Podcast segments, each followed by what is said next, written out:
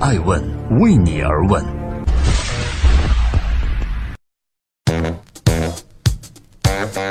Hello，各位好，欢迎聆听守候爱问每日人物，我是爱成，每天八卦风口浪尖商业人物。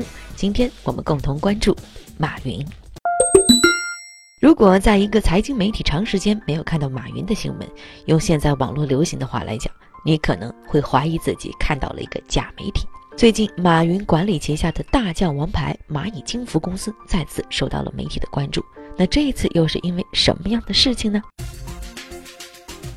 正在播出《爱问每日人物》，每一天都有一百万家的商业人物在关注爱问，其中最重要的成员就是你。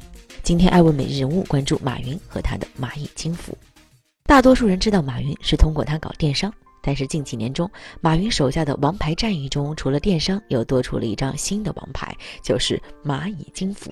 这家正是成立于二零一四年的企业，旗下包含支付宝、蚂蚁趣宝、网商银行、芝麻信用。可以说，这里面每一个产品离钱的距离都比电商更进一步。特别是支付宝，它已经成为大多数人手机里的必备支付工具。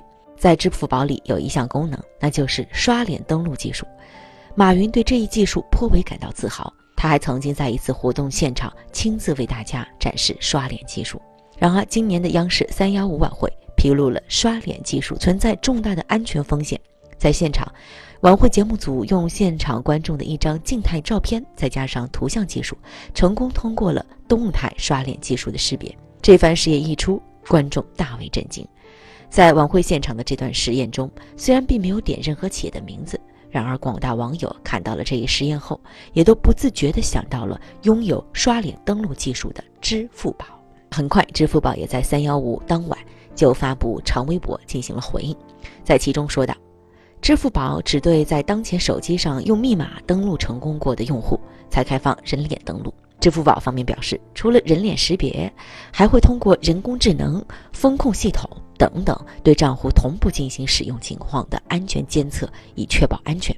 同时，在这条长微博中，支付宝还说，任何通过照片实现人脸登录导致账户被盗的，支付宝会全额予以赔偿。不知道支付宝是不是第一次？这给我的印象是，支付宝虽然没有被央视三幺五晚会直接点名，但自己主动选择去进行回应。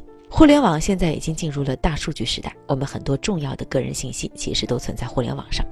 这就带来了一个属于这个时代的重大课题：在大数据时代，如何保证个人的信息安全？如果要解决互联网的问题，还得依靠互联网的办法。技术的进步让我们看到了更加方便的生活，由此也引发的安全问题，必将依靠技术的升级去保障。正在播出《爱问每日人物》，记录时代人物，讲述创新和创富。今天共同关注马云和他的蚂蚁金服。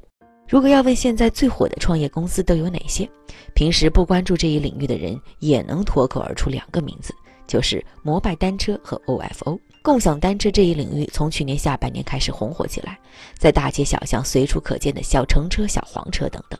最近呢，蚂蚁金服也同这一目前最火的创业领域发生了关联。他们先是投资了一家名叫永安行的公共自行车企业，之后宣布与 OFO 进行合作。马云的蚂蚁金服参与这两家企业的共同特点就是骑这两家的自行车，而用户呢达到一定的芝麻信用值之后呢，就可以不用交押金了。这也标志着共享单车的竞争进入到了一个更为惨烈的时代。目前已经进场的企业众多。在单靠租赁费短期内无法盈利的形势下，共享单车企业被认为转型为金融企业，因为他们依靠押金来缓解部分现金流的压力。然而，现在这两家企业已经可以不要押金了。目前所看到的事情是，主要共享单车企业都在拼命的把市场占有率放在头等重要的位置，赚钱好像目前不是他们要考虑的事情。目前在北京地区的摩拜单车已经连续十几天都可以免费骑了。于是我们看到疯狂烧钱、免费甚至补贴，这熟悉的剧情好像又在这一新兴行业中上演着。然而，我们也不得不看到的事情是，现在很多人对于共享单车提出了另一种担忧：多家公司背靠背地把自行车投放到市场上，本来是为了方便出行的共享单车，却造成了城市资源可接受的程度后，又变成了城市新的负担。这就如同一种溶液，在未饱和时饱和，过饱和下会呈现出不同的状态。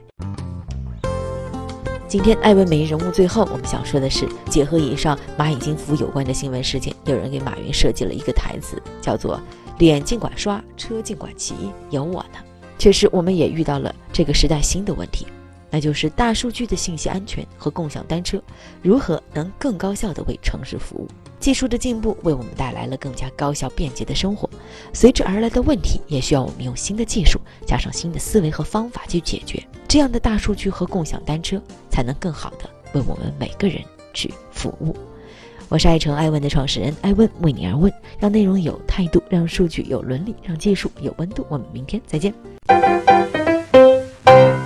爱问是我们看商业世界最真实的眼睛，记录时代人物。传播创新精神，探索创富法则。